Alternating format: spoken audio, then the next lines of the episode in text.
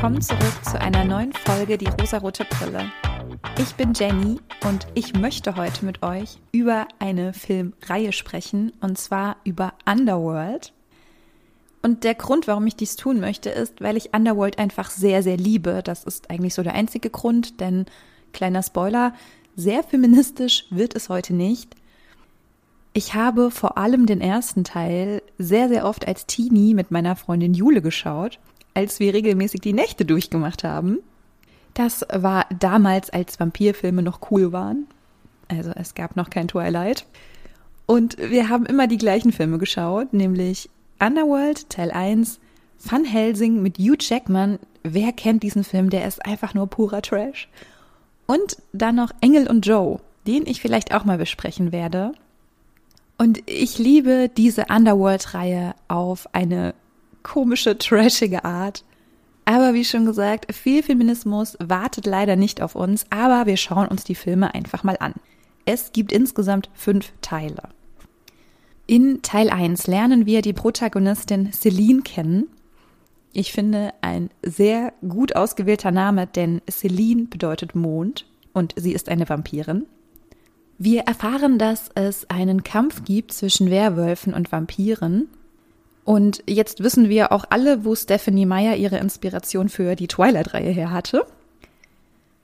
Celine ist Mitglied eines Vampirordens und in diesem Vampirorden gibt es drei Älteste, die den Orden führen.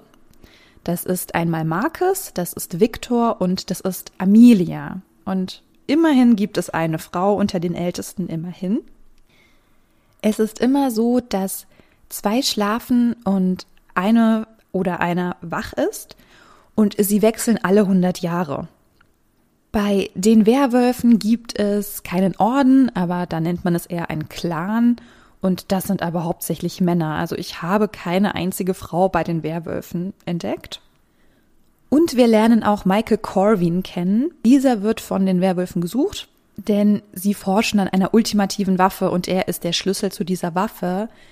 Er ist ein Mensch, also kein Werwolf und kein Vampir, aber er ist der Nachfahre des ersten Unsterblichen und hat somit bestimmte Gene, die zu dieser ultimativen Waffe gebraucht werden.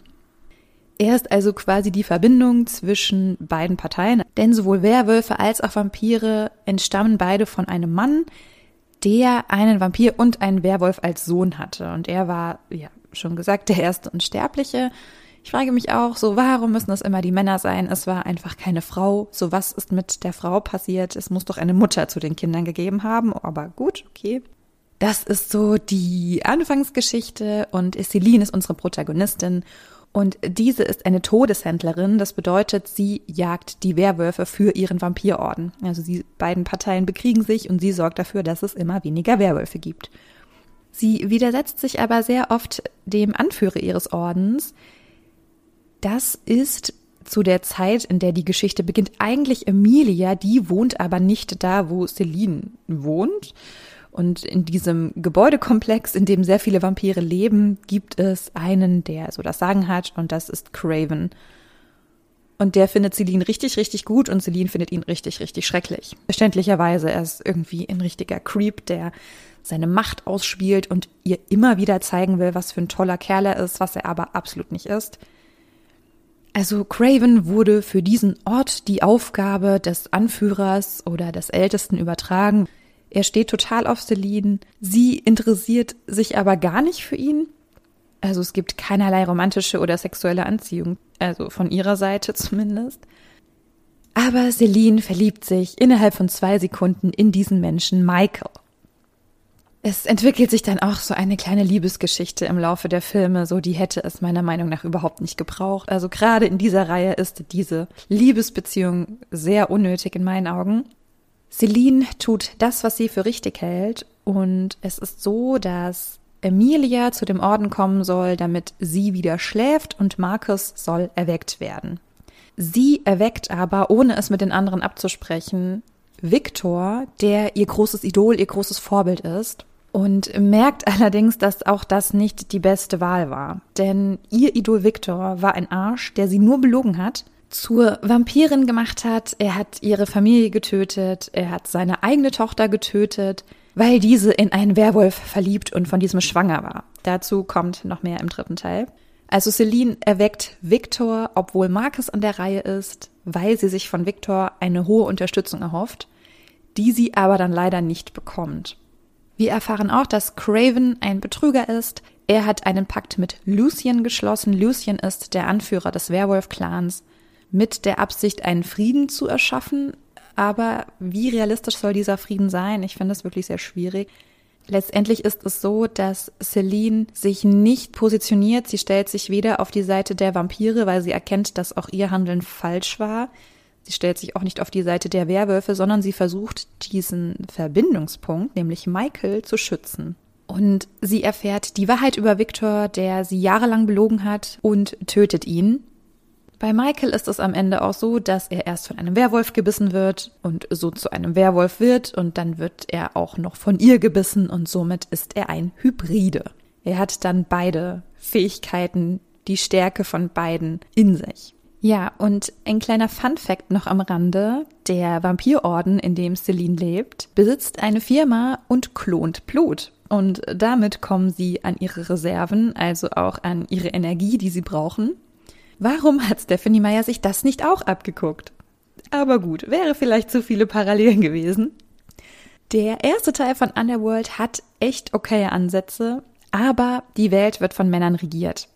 Es gibt neben Celine auch nur noch eine andere weibliche Sprechrolle, das ist Erika. Und diese ist eigentlich eifersüchtig auf Celine, weil sie nämlich in Craven verliebt ist und Craven aber nur Celine will. Und ja, am Ende hilft sie ihr auch, aber das tut sie nur für sich selbst und ihre Gespräche drehen sich auch ausschließlich um Männer, also entweder um Craven oder um Victor oder um die Erweckung irgendeines anderen Vampirdudes. Der Bechteltest ist also nicht bestanden. Aber Celine ist wirklich eine coole, taffe Protagonistin und das ist das, was ich einfach so toll finde. Ja, weil sie einfach irgendwie stark ist und einfach auch sehr krass so dargestellt wird und es super trashig ist, wie gekämpft wird und welche Kleidung sie trägt, aber ich liebe es auf eine Art.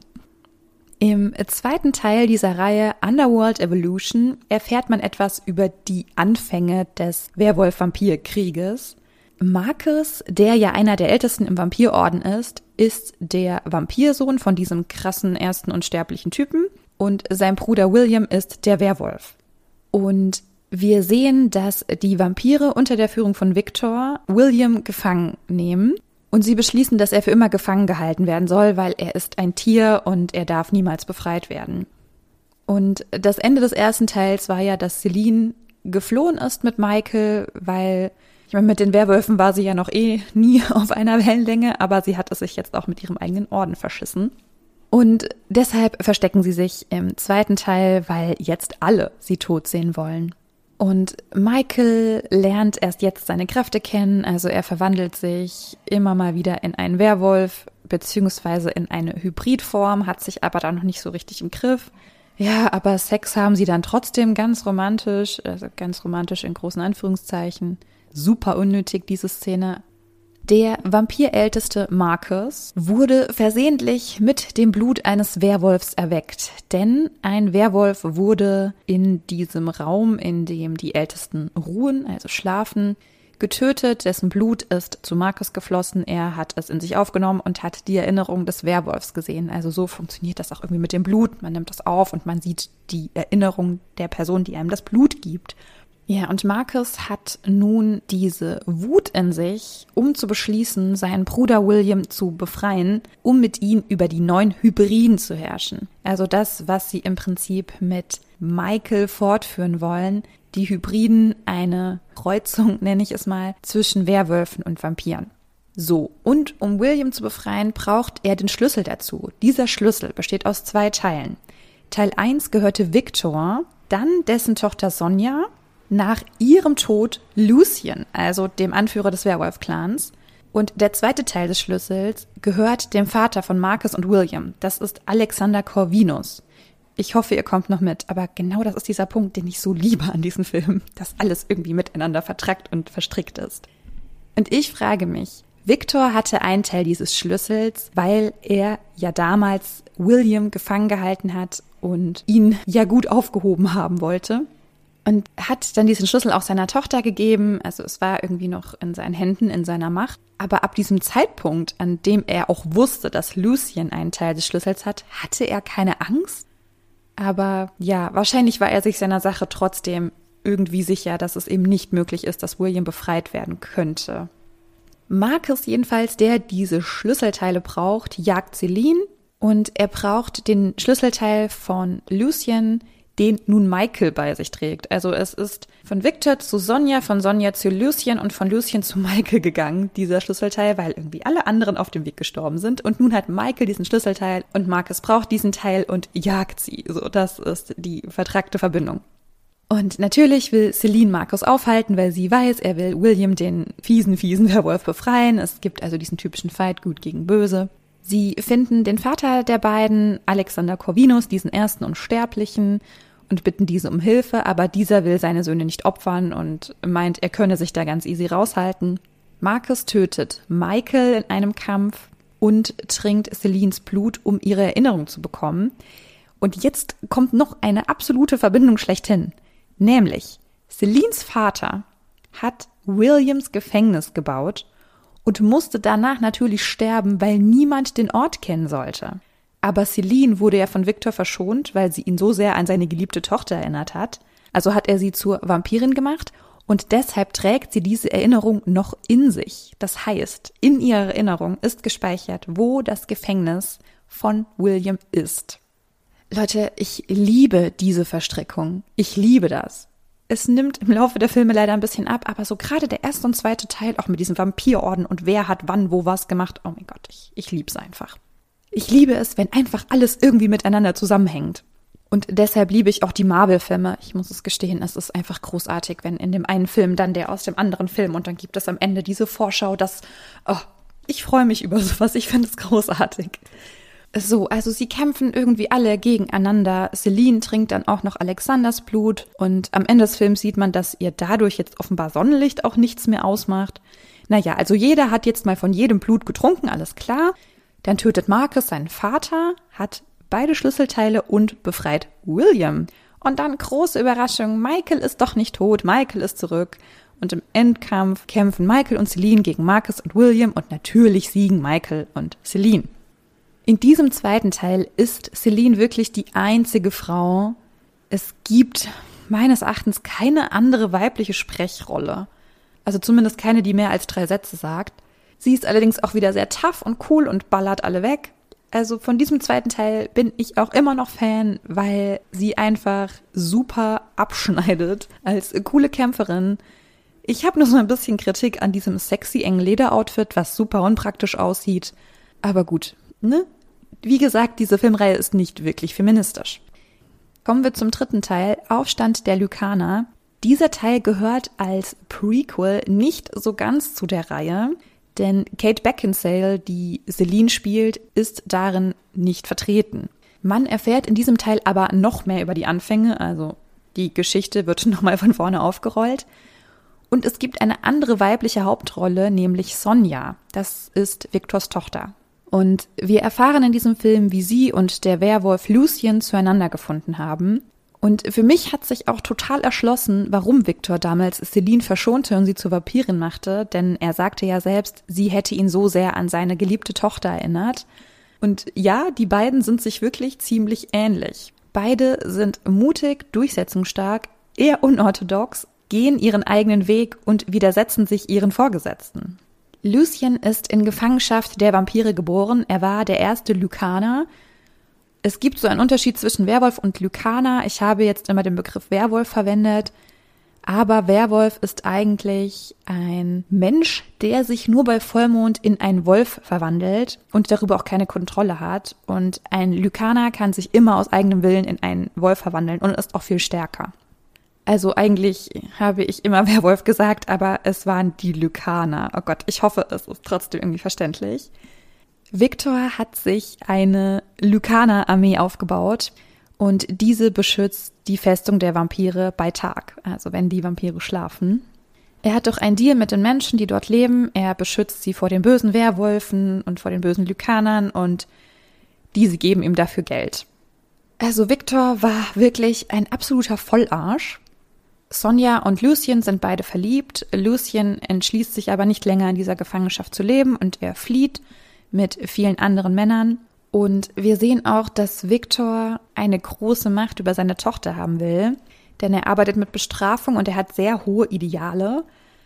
Denn es gibt eine Szene, in der man sieht, dass Sonja noch sehr klein ist, ein Kind, und Victor gibt ihr diesen einen Schlüsselteil zu Williams Gefängnis. Und er sagt dann zu ihr, du bist jetzt das Wertvollste, was ich habe. Und das sagt er ja nur, weil sie gerade diesen Schlüssel trägt. Er behauptet zwar immer, er liebt sie unglaublich und sie ist das Wichtigste und Besonderste in seinem Leben, aber das ist, das ist falsch. Also Victor liebt die Macht, die er über sie hat, aber er liebt nicht sein Kind. Und Victor lockt auch den geflohenen Lucien zurück, denn er hat erfahren, dass er und Sonja eine Liebesbeziehung hatten und er bestraft Sonja, also bestrafen ist natürlich, also nein, bestrafen ist nicht das richtige Wort. Er lässt sie töten und zwar im Sonnenlicht, also das Schlimmste, was einer Vampirin widerfahren kann. Denn der Vorwurf lautet, sie hatte Verkehr mit Tieren. Auch dass sie ein Baby erwartet, ist Victor scheißegal. Auch dass sie ja seine so wertvolle Tochter ist, ist ihm scheißegal. Er lässt sie tatsächlich töten und er lässt Lucien dabei zusehen. Dann werfen sich Lucien und Victor gegenseitig vor, schuld an Sonjas Tod zu sein. Ja, ihr zwei Männer streitet euch darum, wer das jetzt für sich ownen kann. Also, da müsst ihr nicht stolz drauf sein. Ihr habt sie beide irgendwie ins Verderben gezogen. Wobei Lucien schon sehr viel weniger als Victor. Victor lässt wirklich seine eigene Tochter töten, weil er nicht von seinen Idealen abrücken kann und weil er auch noch nicht mal da eine Ausnahme machen kann. Und dann versteht man auch wieder so ein bisschen, warum er so eine krasse Obsession mit Celine hatte.